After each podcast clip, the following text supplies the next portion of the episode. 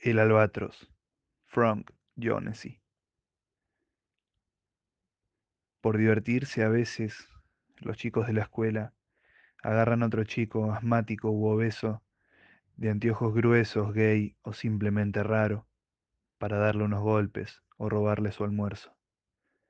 Ni bien quedan tirados boca abajo en el patio, esas criaturas tímidas, rojas como un tomate, respirando, agitadas, llenas de moretones, comienzan a arrastrarse buscando escapatoria.